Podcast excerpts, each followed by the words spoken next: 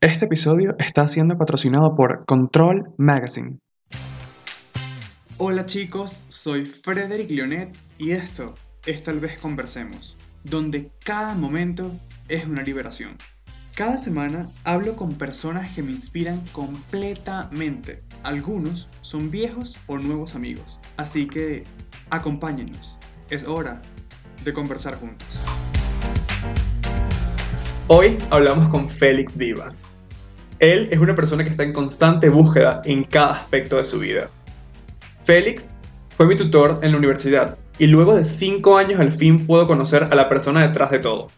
Detrás de una ayuda necesaria, quien nunca dio señales de lo que había vivido. En este episodio hablamos de esos momentos que cambiaron su vida, de cómo fue encontrarse y poder sanar algunas heridas para seguir avanzando con su vida. Hola chicos, bienvenidos a Tal vez Conversemos, mi segunda vez en YouTube. Y en este podcast a mí siempre me gusta hablar con personas que me han inspirado en alguna parte de mi vida o que han tenido como cierto mensaje en mi vida. En este episodio eh, hoy voy a hablar con un ex profesor de donde estudié en la Universidad de Venezuela, el cual se llama Félix Vivas. Así que con ustedes, el señor Félix.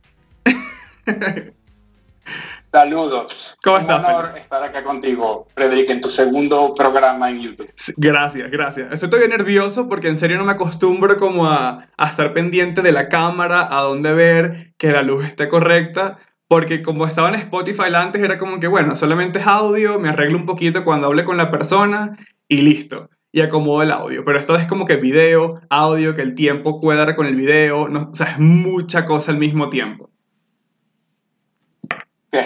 Somos todos los que estamos nerviosos, así que puedes estar tranquilo. Ok. Estamos en familia y estamos en casa. Eso es bueno, eso es bueno. sí. Bueno, eh, como les mencioné, chicos, eh, Félix fue un profesor la Unimar y también fue mi tutor en mi tesis de grado. Pero para conocer un poco más de él, ya que una de las cosas que me hizo entrevistarlo fue que me inspiró en cierta manera y me ayudó también como a calmarme cuando estaba en Unimar. Esto fue hace que cinco años, cinco o seis años, fue en el 2014. ¿Cierto? Sí. Sí, entonces Félix, yo siempre le hago esta pregunta a todos mis invitados y es- le pregunto es, ¿quién eres tú en este momento? Entonces te pregunto, ¿quién es Félix Vivas en este momento? Wow. Félix Vivas en este momento es una persona que está en constante búsqueda. Ok, Um, eh, lo estoy desde hace seis años, Ujú. digamos más o menos unos siete, eh, pero yo pienso que yo adopté ese modo búsqueda en mi vida y creo que no va a parar en ningún momento. ok, Eh, inclusive si yo siento que llegué a una etapa de mi vida en la que estoy eh, estable o en la que estoy concentrado en algo, yo tengo un chip dentro de mí que me hace seguir eh, cuestionándome cosas, que me hace este, estar en constante revisión de qué es lo que estoy haciendo, qué es lo que estoy sintiendo, por qué estoy haciendo lo que estoy haciendo, etcétera, etcétera. Y eso en todos los aspectos, en el aspecto profesional, en el aspecto personal, en el aspecto amoroso, en el aspecto, eh, pues, claro. en absolutamente todos. Ese es Félix. Ok, ok, te entiendo porque también creo que también tenemos eso en común de seguir como buscando y conociendo nuevas cosas como para seguir creciendo y mejorando en la vida. Eso me parece muy genial porque yo igual, yo también pi- pienso y hago lo mismo. Me parece muy, muy chévere, en serio. Em, Félix, una pregunta. Para esa entrevista no tenía como preguntas muy fuertes en cuanto a tu carrera, porque de lo poco que recuerdo, porque tampoco tuvimos como esa- ese momento de profesor y estudiante fuera del- de la universidad de hablar como dos personas normales, este, nunca te pregunté como ese tipo de cosas sobre tu trabajo, sobre lo que hacías. Me acuerdo de algunas cosas que creo que la decana nos había dicho en el momento, pero eso fue todo, porque nuestra promoción fue la primera clase que tú les diste clase, ¿cierto? En Unimar. Sí, sí. De hecho, mi, mi paso por Unimar no, no, no duró demasiado tiempo. Ok. Eh, estuve paralelamente en una clase de producción audiovisual Ajá.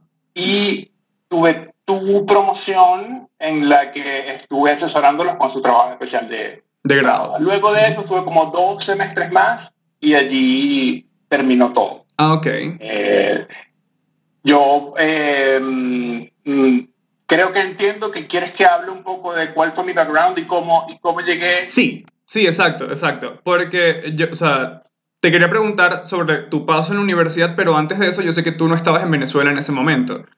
¿Cierto? Tú estabas en Canadá viviendo ya. ¿No? No. Ok, me equivoqué. No, no, no. Yo siempre estuve en Venezuela. Lo que pasa es que en mi familia, eh, hermanos y mamá viven acá en Canadá desde hace muchísimos años. Ok, Yo venía, pasaba temporada, me devolvía, pero esas temporadas eran vacacionales, eran eh, un par de meses en verano o algunas semanas en, en- durante las fechas. ok. Eh, pero yo siempre estuve en Venezuela. Yo me gradué en Maracaibo eh, de comunicador social, mención audiovisual, e inmediatamente yo me fui a Caracas. Ok, Eh, yo me fui a Caracas a trabajar en televisión.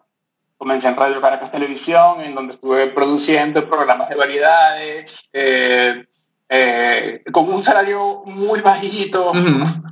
eh, y con, y con, pero con muchísimas ganas y muchísimas ganas de aprender de la, de la televisión, porque yo crecí con Radio Caracas Tele- Televisión y para mí era, wow, un sueño hecho realidad poder trabajar allí en donde, en, en, en, esa casa audiovisual que, que bueno, que fue mi, que fue mi compañía este, durante mi infancia y parte de mi adolescencia. Este, y fue una escuela maravillosa, conocí gente maravillosa. eh, y eh, luego tuve la oportunidad de pasar a trabajar en, eh, en el circuito de canales de cable que en ese momento eh, estaban operando todos en Caracas. Sí. Todo lo que es HBO, Sony History también, Channel, todo ese tipo de cosas. The Biography Channel. Lifetime eh, eh, y Entertainment Tele- Mm, Television también. Sony Entertainment Television, todos tenían sus oficinas principales en Caracas, Sí. Venezuela. Eh, y allí fue donde nació todo. Y este, eh, bueno, tuve la, tuve la oportunidad de crecer un poco en el, en el ámbito de, de, de la creatividad Ujú. de promociones para la tele. Este, estuve en un canal que se llamaba The Biography Channel. Ese canal ya no existe en, en Latinoamérica. Ok, Este, y, y luego estuve en HBO. Y en HBO, bueno, fue una segunda escuela, igual que Radio Caracas, fue una cosa completamente distinta. ujú, Este, pero ahí, bueno, eh, ade- además de además de ejercitar ese músculo de la creatividad, eh, luego tuve la oportunidad de producir programas y, eh, y el producir programas me llevó a viajar ok. este, porque producíamos pro- programas especiales acerca de los festivales de cine que había en el mundo. Entonces estuve en Toronto en el Festival de Cine, Ok. estuve en Berlín en el Festival de Cine de Berlín. Y mm, era como si, era muy loco porque era eh, tener ese cargo y abordar esos proyectos. Uno se sentía, y yo digo uno, no, porque era yo y mis compañeros tam- también, estábamos Ujú. teniendo experiencias que en otros países las personas tienen después de décadas de experiencia. Claro, te entiendo. No sé si me explico. Sí, sí, te entiendo. Yo, yo sentía que yo estaba en un festival de cine entrevistando a un actor y que al lado estaba un periodista consagrado de décadas Claro. de experiencia y con premios en su haber, etcétera, etcétera. Y yo, un venezolanito, que mi micrófono, hacerle una pregunta a Vigo Mortensen. Ok, claro. No, este, y, y, wow, eso me ayudó a crecer muchísimo y, eh, y, este, y a quizás enfrentar muchos de mis miedos, porque, bueno, porque se afloran inseguridades y, este, y tú estás en ese medio que es tan competitivo y, Sí. y los periodistas en una alfombra roja quieren tener la mejor pregunta. Ujú, Wow, mira, experiencias maravillosas, este, y eso me formó en muchísimos aspectos. Eh, además de lo sabroso que era viajar. Aparte, era, sí, aparte. Bueno, ¿sabes? Ok. Tener, tener la primicia de las películas en, en, en, en el, en el Festival de Cine antes que todo el mundo la viera. este, ¿Sabes? Esa parte no, que también existía, ese, ese, ese, ese gustico por, por tener un trabajo cool. Claro, sí, sí, Pero más allá de tener, de tener un trabajo cool, este, wow, la manera en, el que, en, en, la que me formó haber tenido esa experiencia no tuvo, eh, no tuvo nombre. Qué bueno. Y eso es lo que me permite después, más adelante, tener eh, las agallas o tener el, el, el, la, la, seguridad en mí mismo para poder pararme en un salón de clases y decirles a ustedes cosas que yo había aprendido okay, okay. Eh, durante los años en los, que, en, los que, en, los que estuve trabajando. Qué bueno, qué bueno. Me parece súper interesante porque, ¿qué pasa? tú y yo tampoco tenemos como tanta diferencia de edad, ¿cierto? ¿Qué edad tienes tú ahorita? 39. Ah, no, sí, tenemos como, ¿qué? 12 años. como 12 años. Yo pensé que estaba como más cerca. Como, no, bueno, tiene como 30, por ahí, no, no estoy. Pero igual, yo me imagino... 39 años. Perdón, yo me imagino que cuando estabas empezando a trabajar eras muy joven, ¿cierto? Y también verte tan, tan chamito como, entrevista, como tú decías, entrevistando a estas grandes celebridades al lado de periodistas que tal vez tengan 20 años ya trabajando de esto y tú vengas como que, hola, aquí estoy con mi chicha y te voy a entrevistar sobre tu película, cuéntame claro, entiendo, el sentimiento y lo, a ver, ¿cómo te digo? Lo, emocionado que debes estar, de haber estado adentro de ti, así como que, wow, qué chévere. Y de paso también porque en nuestro, en nuestro país no vemos como eso, eso tan, tan grande, ¿sabes? La, gente tiene esos sueños grandes, pero son sueños. Y muy pocos como que lo ven tan realizados de esa magnitud. Digo yo, no sé. Mira, eh, tienes, tienes, eh, tienes un buen punto. Eh, em, hay, hay, hay, diferentes tipos de sueños, ¿no? Y hay este, diferentes tipos de sentirse realizados, diferentes versiones de sentirse realizados. Eso también, sí. Este, para mí, puedo decirte que el estar produciendo un programa y haciendo una cobertura, una cobertura para un festival de cine internacional, es el lugar en el que más completo me he sentido desde el punto de vista profesional. Ok. Y solo éramos un, una, un, un pequeño grupo de personas que teníamos acceso a este tipo de trabajo. Mm. En Venezuela éramos muy pocos. Teníamos mucha suerte de tener ese, ese, trabajo, pero además, luego de haber emigrado, luego de ahora estar en un país en el que además visité trabajando cuando viví en Venezuela, me doy cuenta que esa suerte es igual en todos los países. Es una posición difícil de tener donde sea que tú vivas. Entonces, este, fue por el tiempo que duró, yo agradezco muchísimo haber, haber, haber podido tener esa oportunidad porque este, lo voy a recordar siempre. Qué bueno, qué bueno, en serio. Pero en esto, eh, en este viaje de tu vida, ¿Cómo fue que llegaste a Unimar entonces? Porque Unimar no es, no es tan, primero, no es tan tierra firme, empezando por ahí. Y si me dices que estudiaste en Maracaibo y después te fuiste a Caracas, ¿cómo llegaste a Margarita de la nada a la Universidad del Caribe? Ok. Yo estaba preparado para esta pregunta. Ajá. ¿Estás preparado para la respuesta? Sí, tranquilo, adelante. ok. Em, eh, durante todos estos años de trabajo, eh, que además fueron años este, muy productivos, pero también fueron muy destructivos. Claro, me imagino. Eh, yo pasé por una época muy oscura en, la que, en la que consumía muchísimas drogas y consumía mucho alcohol. Ok. eso llegó a su pico llegó a su punto máximo justo en el momento en el que yo tenía este trabajo soñado del que te estoy hablando. Y llegó un momento en el que esa vida que yo tenía de, de, destrucción de, o de autodestrucción, esa vida autodestructiva, no, no me permitía dar, ya me estaba, no me estaba permitiendo dar el 100% de lo que yo quería dar y podía dar en todos los otros aspectos de mi vida. Okay. Y uno de esos era mi trabajo. Yo, yo, yo, yo estaba tan aferrado a mi trabajo y yo quería tanto conservarlo que yo dije, llegó un momento en el que yo mm, tuve que sincerarme conmigo mismo y tuve que aceptar que tenía un problema y que necesitaba ayuda. Ok.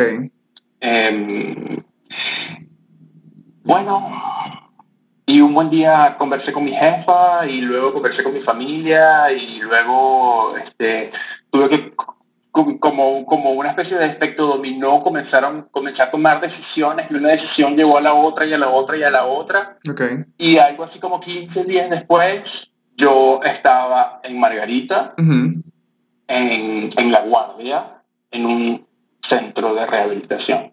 Ok, ok. Así llegué a Margarita. Esa es la única razón por la cual tú y yo nos conocemos. en mi camino wow, Wow, qué fuerte. Ok, me, me, dejaste en shock. No estaba preparado, pero sí estoy así como que, wow, ok. ¿Y cuánto? Ok. Ok, primero te voy a hacer esta pregunta. ¿Qué te llevó a ese camino? Eh, bueno, eh, estamos hablando del camino oscuro, ¿verdad? Sí, sí, claro. Del camino a las drogas y la destrucción. la em, self-destruction. A ver, eh, Em, todo, el que, todo el que sufre de adicción, em, que, que, que, por cierto es una enfermedad y es una enfermedad crónica, este, lo que pasa es que es una enfermedad que se expresa de una manera que pareciera que no tuviese una enfermedad. Sí. La manera en que se expresa la adicción es con consumo, es con diversión, es con cosas que aparentemente este, te están haciendo sentir bien, pero detrás de todo eso hay muchísimo dolor. Claro. Eh, detrás de toda historia de adicción hay mucho dolor. Y, mm, y bueno, este, para, para nadie es un secreto que este, eh, eh, no has llegado a esa pregunta, pero yo, este, bueno, crecí en Venezuela, un niño homosexual. Eh, bueno, nunca pudo demostrarse. A esa pregunta íbamos a llegar. A esa pregunta íbamos a llegar, sí. Lo sé. Pero es que las cosas como que avanzaron más rápido de la Sí, sí. Estaba como más abajo, pero sí, sí.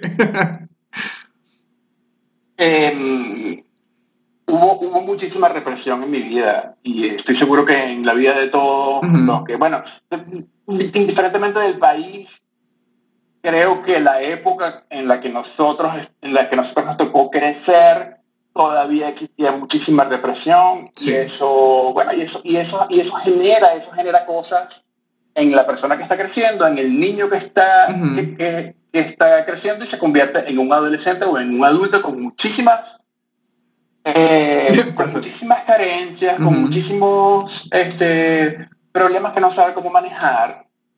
Exacto. Eh, y algunas personas viven esos procesos de una forma y otras personas la viven de otra. Sí. No es todo el mundo que termina siendo, siendo, siendo adicto, pero hay quienes sí terminamos sufriendo o de adicción, o de ansiedad, o de depresión, o de un montón de enfermedades psicológicas que, que y bueno, este, llevan a buscar una, salida en esa salida que se encuentra no siempre es la que, la que te cura o la que te, eh, la que te hace un hombre o una mujer balanceada. Eh, es como la que te salva de eso, entre comillas. No es la que te saca. Sí. Exacto es lo que te hace pensar que te estás salvando. Exactamente, exacto, porque te distrae. Te distrae de lo, de lo real. Es como, no sé. Exactamente. suena como raro, pero es decir, como. Es como una perfecta ilusión que siempre. Que, que, llegó a romperse en algún momento. Y esa perfecta ilusión te diste cuenta de que era eso, una ilusión, más no la realidad de lo que estaba pasando. Exactamente, pero al mismo tiempo que esa, que esa ilusión crecía, wow, esto es lo que yo necesitaba, esto es lo que me está, esto es lo que me hace, esto es lo que elimina el dolor, esto es lo que está anestesiando todo ese dolor que yo estoy sintiendo. Claro. Pero al mismo tiempo está destruyendo tu vida. Sí. Y eso es lo que no ves mientras estás en consumo. Claro. Ok. ¿Eso te pasó ya grande o de pequeño? O sea, empezaste a consumir Eh, de grande, de pequeño. Eh, no, este, yo en- honestamente empecé, fueron como unos siete años de consumo Ok. y todo esto empezó en mis 20. Ok, ok, claro, cuando afecta un poco, cre- creo yo que cuando afecta un poco más, porque sí, apoyo lo que dices, crecer en Venezuela como una persona queer no es nada fácil.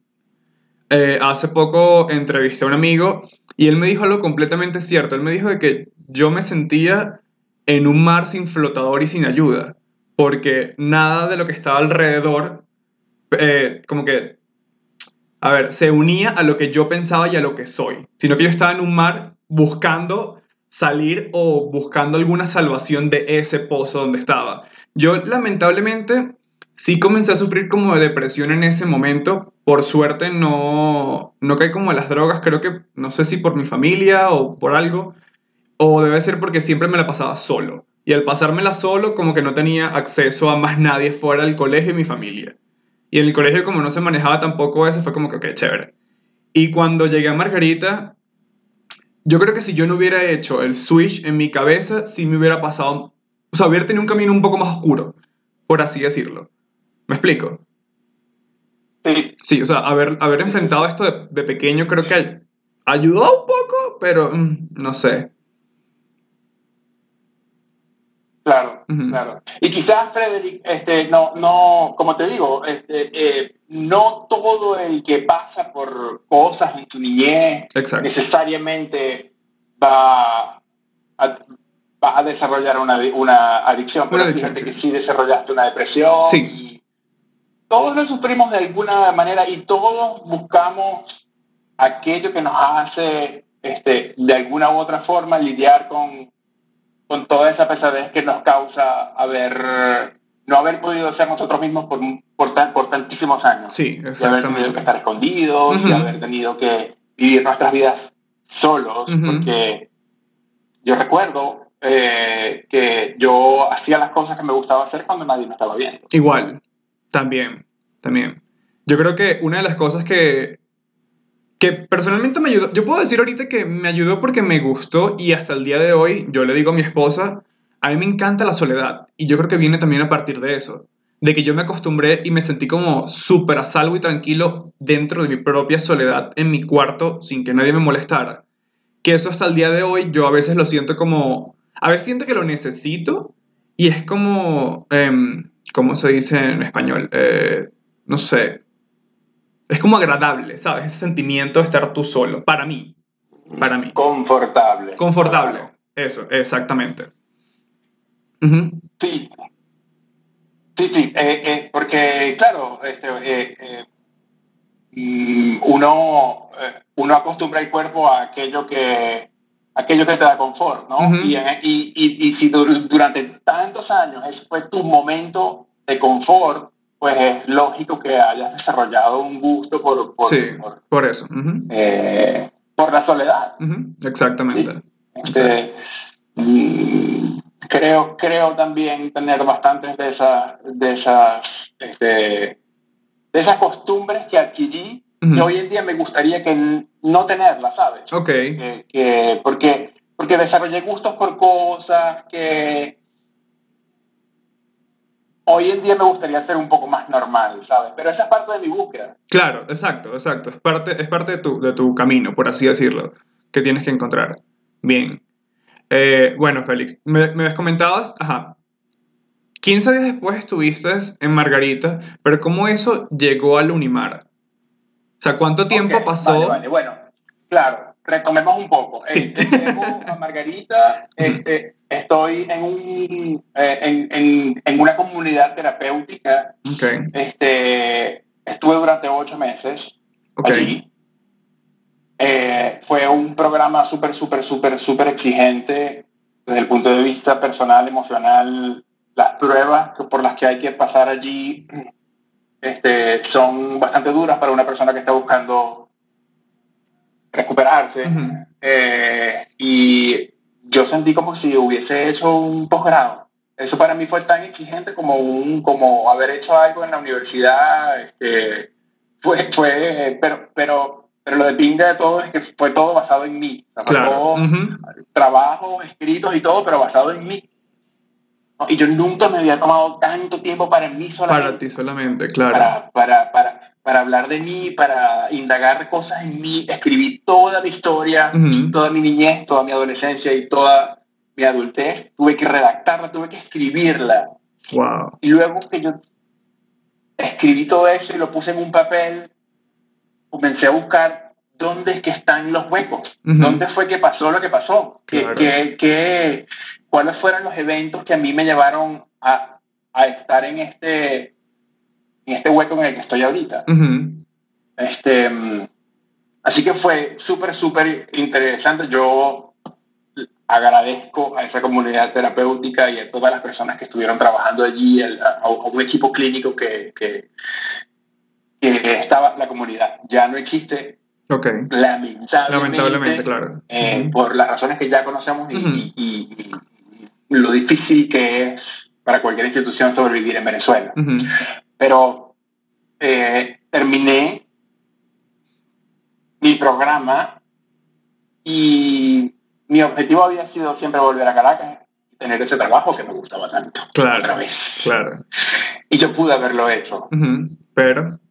Pero cuando, cuando llegó el momento, eh, no me parecía, no, no parecía ser la mejor idea en términos de lo que yo necesitaba para estar bien, Ok. para estar sobrio, para continuar avanzando en mi vida.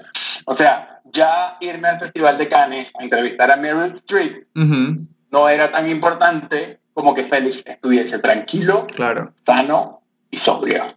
Eso me parece muy bien. y decidí quedarme en Margarita. Este, en aquel momento yo tenía una pareja este, y bueno, este, teníamos donde vivir, eh, decidí comenzar mi, mi, mi vida allí y, y ok, pero entonces llegó la pregunta, ¿qué voy a hacer? Claro. ¿Qué- ¿De qué, de qué voy a vivir? De que vas a vivir, exacto. y mm, aparecieron algunas personas este, que también eh, habían estado en ese programa en el que yo estuve y que eran colegas. Ok. Estaban haciendo cosas, estaban haciendo videos, estaban, tenían una productora que estaban empezando y, y comencé a trabajar con ellos. Y bueno, me llamó siempre la atención este, eh, enseñar Ok.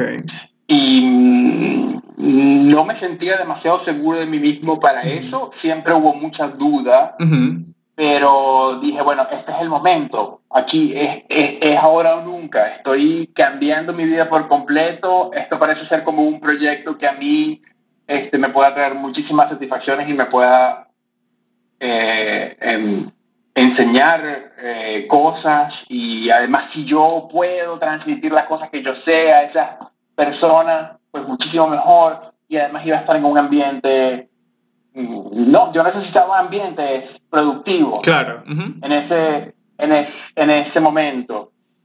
Y así fue, yo, yo este, me fui a la Universidad de Margarita, eh, referido por, una, por un eh, eh, colega tuyo, Ok. eh, amigo mío con el que estaba, con el que estaba trabajando.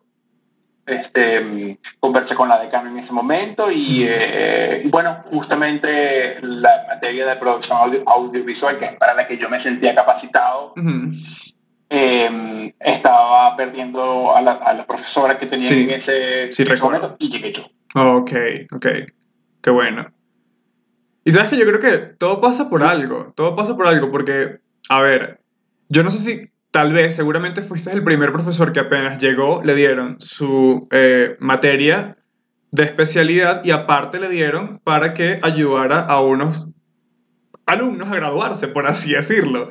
También imagino, o sea, ¿cómo te. ¿cómo te sentir eso también de que no solamente estabas dando como una clase, sino también ayudando a personas a definir como un proyecto o ayudarlos? Porque fue muy interesante. A mí me pareció muy interesante toda la ayuda que tú me ofreciste a mí y a mi compañera. Aunque bueno, si te acuerdas, eso fue también una montaña rusa de emociones que hasta el día de hoy son como Sí, triggers para mí. Siempre me río. Ahorita me río. Me recuerdo muy bien.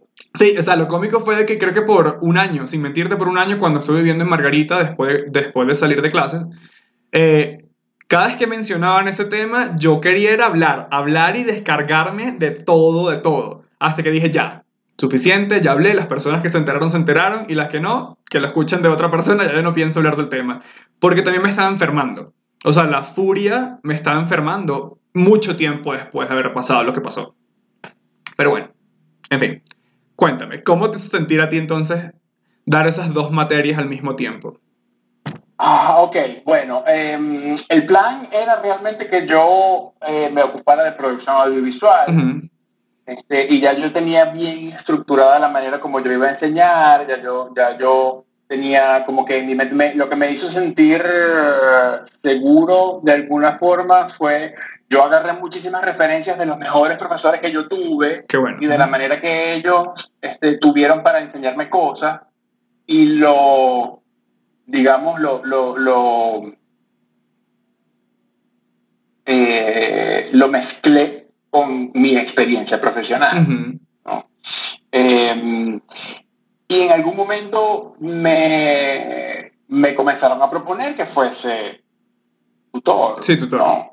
Y yo no, no me lo tripié mucho, no, yo, no, yo, yo, no estaba muy convencido al respecto porque yo, y la metodología para mí no, yo la metodología no. No, yo, claro, yo, yo, te entiendo. Ese peo de, de, de, de, cumplir reglas y de... Yo no sirvo mucho para eso. Pero bueno, este, a ver, de repente yo dije, bueno, quizás estas personas vengan, yo puedo proponerles que, que, que, mm, de alguna forma escojan un, un, tema que me permita a mí realmente asesorarlos en lo que yo sé, en el audiovisual. ¿no? Y bueno, acepté. Y finalmente este, me di cuenta que yo estaba muy bien preparado desde el punto de vista eh, de Mm, de la metodología, finalmente. O sea, me di cuenta que tenía con qué asesorarlos a ustedes. Y el, el, hecho de poder hablar con ustedes en una mesa, sentados, de, de, una manera muy cercana y, y, y, y, franca, ¿sabes? Este, fue una experiencia que me gustó incluso muchísimo más que dar una masterclass en un salón de clases. Ok, ok. Por la parte un poco más personal, seguramente, ¿no?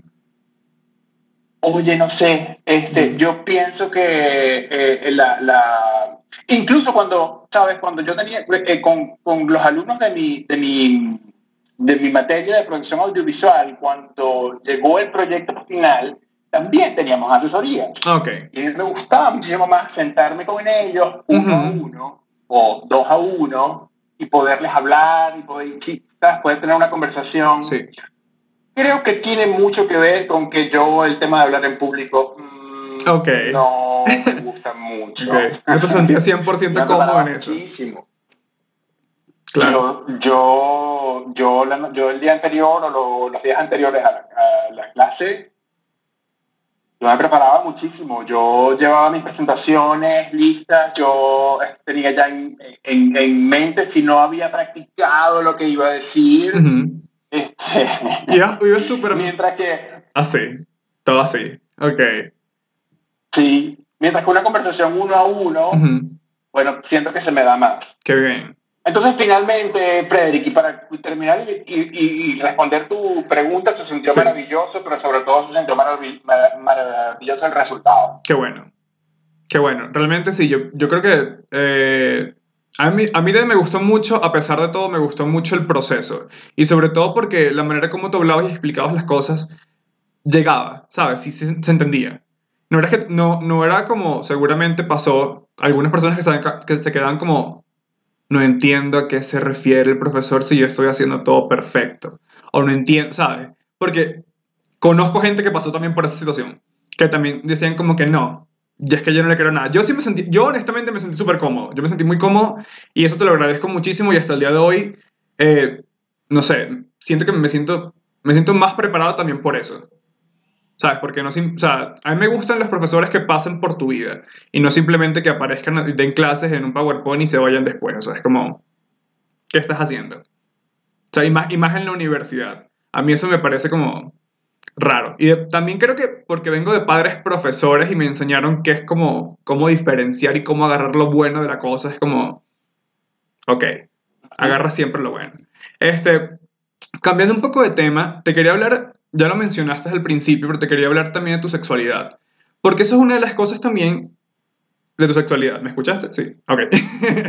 Sí. Esa es una de las cosas también que me inspiró a hablar contigo, porque si yo mal no lo recuerdo, yo creo que tú fuiste el único profesor abiertamente homosexual que yo, tu- que yo tuve personalmente. Y esa es una de las cosas que yo lo tomé de una manera muy positiva, ¿sabes? Porque no, primero no nunca lo había visto en ninguno de mis años estudiando.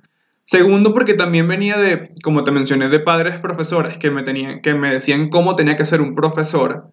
Era como que, ok, tú vienes de esta manera y a mí me crían como que de esta manera y yo agarro esta manera porque me gustó mucho más. ¿Ves? Entonces, vamos a retomar otra vez la, la conversación sobre tu sexualidad. ¿Cómo fue crecer en Venezuela? Y primero, ¿dónde creciste? ¿En qué parte? ¿En Maracaibo? En Maracaibo. sí. Ok, ¿cómo fue crecer en Maracaibo?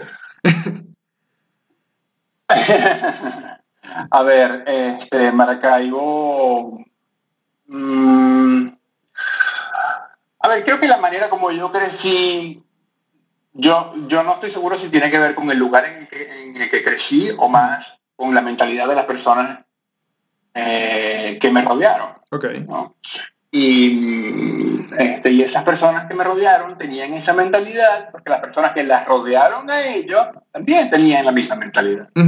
Y es una mentalidad que se pasó de generación en generación durante muchísimas décadas. sí, Entonces, este, yo, la manera como yo crecí, eh, yo creo que desde muy pequeño yo, yo di signos bastante evidentes este, en lo que me gustaba y en lo que iba a sí, hacer. yo también. Entiendo. Este, era manerado, em, eh, me gustaban las cosas de niña. A mí, me, a mí, me- a mí, me- a me- encantaba jugar con las niñas. Este, em, eh, yo las cosas de varones cero, no me gustaban ninguna. Presente Este, a mí también. me gustaban los, los, eh, eh, la, la música que escuchaban mis hermanas y Ujú, no la que escuchaba mi hermano. Este, un montón de señales que yo empecé a dar que generaron un miedo generalizado en mi familia. Este, y ese es un, ese es un miedo que se sintió siempre y siempre, siempre durante todo mi crecimiento y un miedo que generó mucha tensión. Ok, Entonces yo crecí sintiendo que mi familia tenía miedo de quién yo era ujú, y que eh, yo no podía demostrar las cosas que a mí me gustaban abiertamente porque me iban a regañar, porque iba a, eh, a haber un problema en la familia, porque este eh, bueno porque porque por- porque el miedo que ya yo ya yo sabía que existía iba a crecer y crecer y crecer y se iba a generar algún problema y yo dije sabes qué mejor yo esto Lo lo dejo hasta aquí mejor yo y ahí fue cuando empecé a disfrutar de la música de los juegos de niñas de lo de, de, de lo de, de, de todas esas cosas femeninas que a mí me que a mí me encantaban solo encerrado en el cuarto cuando mi familia estaba durmiendo. Claro. Te entiendo, te entiendo. y era en el momento en el que yo, yo me sentía pleno y feliz durante el resto del día yo me sentía como una persona reprimida como un niño reprimido que tenía que que tenía que mm, em, aparentar una cosa Que no eras, exacto. por el bien por el, por, por el bien de todos los demás Ok, ok. y eso y eso y eso se y eso duró muchísimos años y eso duró hasta mi adultez y yo incluso en mi adolescencia y temprana adultez este estuve con chicas Ok. sin querer estarlo eh, pero yo era, un, era, era como si yo me obligara, yo, yo incluso trataba de no pensar en la realidad. Pero no se yo puede. Trataba de, yo trataba de afirmarme que yo era heterosexual. Mm. Es fuerte. Y bueno, evidentemente eso generó tantos años de, de, de vivir así, de vivir de esa, de esa forma genera muchísimo dolor.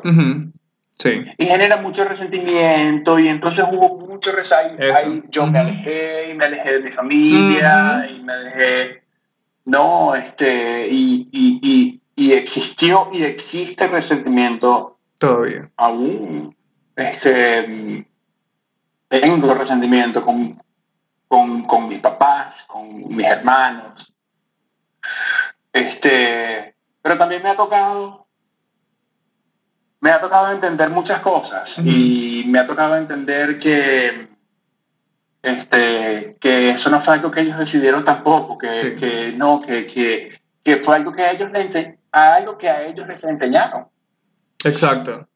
Y es lo mismo que nos ha pasado a, a, a- a nosotros. Eso que le enseñaron a ellos, Ujú. ellos intentaron enseñarlo a nosotros, pero nosotros somos el eslabón perdido. A nosotros no pudieron enseñarnos. Ah, eh, no, no, no hubo forma. Exacto. Porque lo que sucedió es que nos estaban enseñando a odiarnos a nosotros mismos. Ujú. Exactamente. Y ahí es donde existe el error en la Matrix. Ujú. Opino lo mismo. Opino lo mismo. Ay, Y, y allí es donde personas como nosotros venimos años más tarde a, a batuquear la mata y a generar momentos incómodos en la familia Sí. y, a, y a enseñar. Exactamente, es a eso. Eh, te entiendo porque yo opino lo mismo. La, la crianza generación, generación, generacional que ha tenido eh, o que tuvieron nuestros padres eh, fue completamente diferente y es cierto, ellos tuvieron años, por así decirlo, como de doctrina, porque no solamente eran ellos, sino sus padres y sus abuelos y, sus, y sucesivamente. En cambio, uno que venía con una mentalidad un poco diferente, por así decirlo, fuimos los que, los que movimos el árbol y uno por uno se van cayendo y aprendiendo cosas nuevas. Qué bello tu gato, qué bello. Perdón, pero esta es un visitante. Tranquilo, a mí me encantan los gatos, yo amo los gatos, las personas que me conocen saben que amo los gatos. Pero sí, es eso, es eso. eh, y hay que aceptar, ¿sabes? Eso también concuerdo contigo, hay que aceptar de que ellos crecieron con esa mentalidad y es difícil un poco el camino para enseñarlos y educarlos para, para que entiendan un poco mejor quiénes somos, como individuos, como personas, nuestros gustos, ese tipo de cosas. Porque si, si para nosotros se nos va a hacer difícil tal vez en 20 años cuando las cosas cambien, porque obviamente todo cambia, eh, nosotros, nosotros, seguramente mucha gente no lo ve, pero nosotros en 20 años vamos a entender a nuestros padres. Cómo les costó adaptarse a ciertas cosas, ¿sabes? Y yo siento que eso es lo que hace que muchas personas se repriman porque no saben cómo hablarles a sus padres tampoco. Y no saben ponerse en los zapatos de ellos. Yo solo aprendí, creo que ya ahorita de adulto. O sea, eh, por ejemplo, yo, eh, una de las cosas, una de las primeras eh, discusiones que tuve con mis padres, ya de grande, fue cuando yo decidí ser agnóstico. Sé que es un tema diferente, pero, o sea, mi mamá es adventista, mi papá es católico, pero yo soy agnóstico. Y cuando yo hablo sobre el tema y a ellos les choca, yo también me puse a la defensiva porque ellos empezaban a defenderse y yo me empezaba a defender. Hasta que yo entendí de que no, entiéndelos. Y también, o sea, con tal de que tú no le digas nada a ellos, ellos no se van a meter contigo. Tú simplemente respeta y vive y deja vivir. O sea, yo, yo, yo siempre he vivido así, vive y deja vivir. As- No sé si fue porque sufrí de bullying por 14 años o, o es porque siempre he pensado así, pero son esas cosas, ¿sabes? Sí, yo, yo, hay, hay- que elegir sus batallas. Exacto.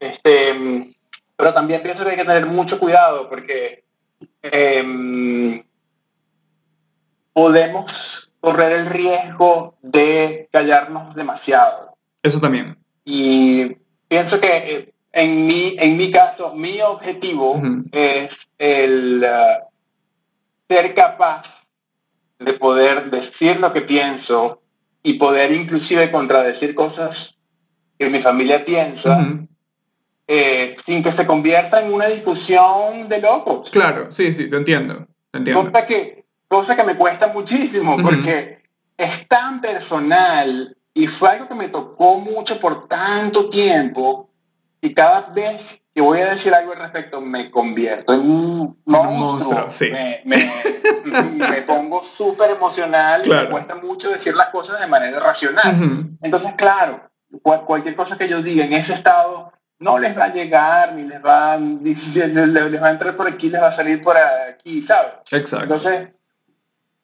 vuelvo y repito, me preguntaste quién es Félix Vivas, alguien que está en constante revisión y en constante, eso, yo, yo, yo esto, o sea, ese es mi, realmente, eh, es mi modo de vida. Yo, yo siempre estoy revisando qué es lo que estoy sintiendo, qué es lo que estoy haciendo y por qué. Y qué bueno, qué bueno. Una cosa que se me olvidó mencionarte, que tú dijiste cuando estabas en, en Margarita, en este proceso de limpieza, dijiste que tú hiciste como un máster de tu vida. Yo sí siento de que todo el mundo debería hacer eso. Em, te decía que, que em, las cosas que yo te he dicho acerca del proceso por el que, por el que pasé son cosas muy románticas, es todo lo, es todo lo, todo lo, todo, todo lo lindo, Ujú. pero no todo fue romántico, este, pasar ese proceso es duro, Sí, porque tú Imagino. llegas y empiezas a convivir con otros 15 adictos que todos venimos y traemos hábitos de los peores que Ujú. existen, algunos peores que otros. Este, porque, bueno, porque sí es verdad, todas las adicciones son iguales, la enfermedad es la misma. La única diferencia es qué tan lejos llegaste tú con ella, Ujú. ¿no? Entonces, claro, yo convivía con personas que venían de la calle directamente, con personas que venían de la cárcel, con personas que eh, traían un síndrome de abstinencia sumamente fuerte y, y, y, y- el síndrome de abstinencia puede hacerte ver monstruos. ok. Entonces yo había noches que no dormía porque había alguien que se puso violento. Wow. Entonces, eso es parte del proceso. Mirarte en el espejo del otro. Entonces, este, entonces, entonces, bueno, fue, fue, fue sí, fue una experiencia sumamente intensa y, eh, pero es una experiencia que yo la agradezco todos los días y es una experiencia que me salvó la vida. Qué bueno. Qué bueno, en serio.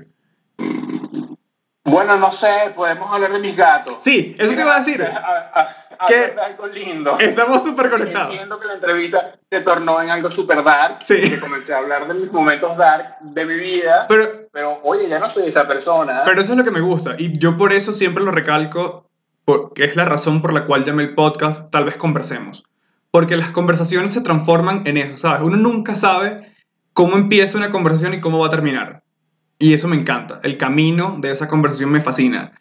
Ahora, estamos súper conectados porque mi siguiente pregunta era eso, para ponerlos más alegres. Yo soy amante de los gatos igual que tú. Ahorita no puedo tener porque no me dejan en el apartamento, pero si tuviera, tuviera como cuatro gatos aquí, de lo más tranquilo.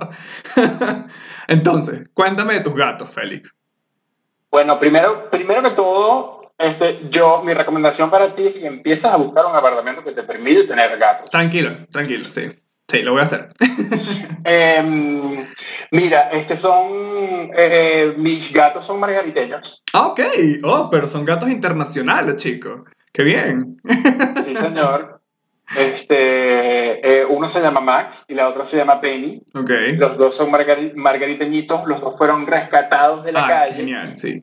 Eh, a Max, eh, em, bueno, en ese momento pues estaba con el que era mi esposo Ujú. y vimos como a un gatico chiquitico lo lanzan de, de una camionetica. El conductor de la camionetica agarró, lo agarró como un peluchito y ¡plum! y lo lanzó a la calle. Nosotros, "Ah, no puede ser, vamos a ver ese gatito cómo está, y no sé qué. Era súper feíto. Ay, pobrecito. Estaba súper flaquito, nadie lo iba a querer. Y lo agarramos y, y dijimos, vamos a agarrarlo y vamos a dar en adopción. Qué lindo. Ok. Le buscamos familia como por 15 minutos Y dijeron no. no. y nos, y nos enamoramos. Nos enamoramos y este, hoy en día Max que es el que acá viste pasar por frente a la, a la, cámara, es el ser más amoroso, más delicioso y, y, y, que más... Ah, yo creo que desde que estoy acá, está reciente, es bastante reciente mi, mi, mi, mudanza, ¿no? Y también está reciente en mi separación. Entonces, durante todo este proceso de inmigración, separación, etcétera, etcétera, etcétera, mis gatos son las personas con las que de las que me siento más, las personas, digo yo, los seres vivos de los que me siento más cerca, tanto espiritualmente, este, emocionalmente, hay, hay, hay, una, hay una conexión inmensa. Qué chévere. Yo, yo extraño eso. Extraño tener en serio a un gato. Yo, todos los gatos que he tenido han sido gatos rescatados. Todos los gatos. Y me acuerdo que la, eh, la, no, la penúltima gata que tuve en Margarita me la pusieron en la puerta de la casa porque sabían que me gustaban los gatos. Y me la pusieron porque la rescataron, creo que fue de la universidad. Era muy pequeña. Yo en ese momento vivía al lado de la universidad. Este, me la llevaron, me la pusieron en la puerta y me dijeron, Frederick, toma, te la regalamos, la rescatamos para que la cuides. Y yo como, dámela, o sea, dámela. Y me quedé con esa gata por mucho tiempo. Pero sí, me encantan muchos Yo, yo creo que tenía como 17 gatos en total. ¡Wow! Sí. O sea, en Maturín, en Maturín tenía muchísimos porque yo rescaté a una y esa una tuvo como dos embarazos y de los cuales tuvo como cuatro gatos. En cada embarazo yo me quedé con todos los gatos. Yo no los regalaba, yo me quedaba con todos los gatos. Es una cosa loca. Este, y después de eso, cuando me fui a Margarita, tuve una en mi primera residencia y después ella se quedó con la dueña cuando yo me mudé, ya estaba grande y todo, y después fue el que rescaté y después, o sea, he tenido muchísimos, he tenido muchísimos gatos, ya como que no importa. Mientras más gatos, mejor. Aquí sí, lastimosamente, no he tenido ninguno. Pero pronto. ¿Y qué hiciste con ellos cuando te fuiste? Bueno, eh, la última se quedó también. Yo siempre las regalo a las dueñas de las residencias. O sea, porque sé que la cuidaban también cuando yo no estaba. Sé que la cuidaban muy bien. Por ejemplo, a la que me pusieron en la puerta, yo sí tuve que dársela a una amiga porque yo vivía en una, en una casa, pero mi cuarto, y la gata se la pasaba en mi cuarto. Y cuando yo me fui de vacaciones a Maturín, creo que fue unas vacaciones de diciembre, yo no quería primero dejar la gata sola. Y le dije, bueno, toma, tú como tienes gatos y perros y tu casa es súper enorme, le dije, toma, quédate con, con Merlina, sí, Merlina. Te quedas con Merlina y listo. Y cuando regreso yo de vacaciones, yo veo que Merlina está feliz en esa casa enorme donde tiene patio para correr lo que le daba la gana y dormir donde quería, que yo dije, no te quiero dejar encerrado otra vez en el cuarto. Prefiero que te quedes aquí con ellos, ellos te aceptan, chévere, y yo te vengo a visitar de vez en cuando. Y eso fue lo que hice con, con ella específicamente, pero el resto siempre se la dejaba de la señora con la que vivía. Chévere. Yo me vine de Venezuela a Canadá con tres gatos. ¡Wow!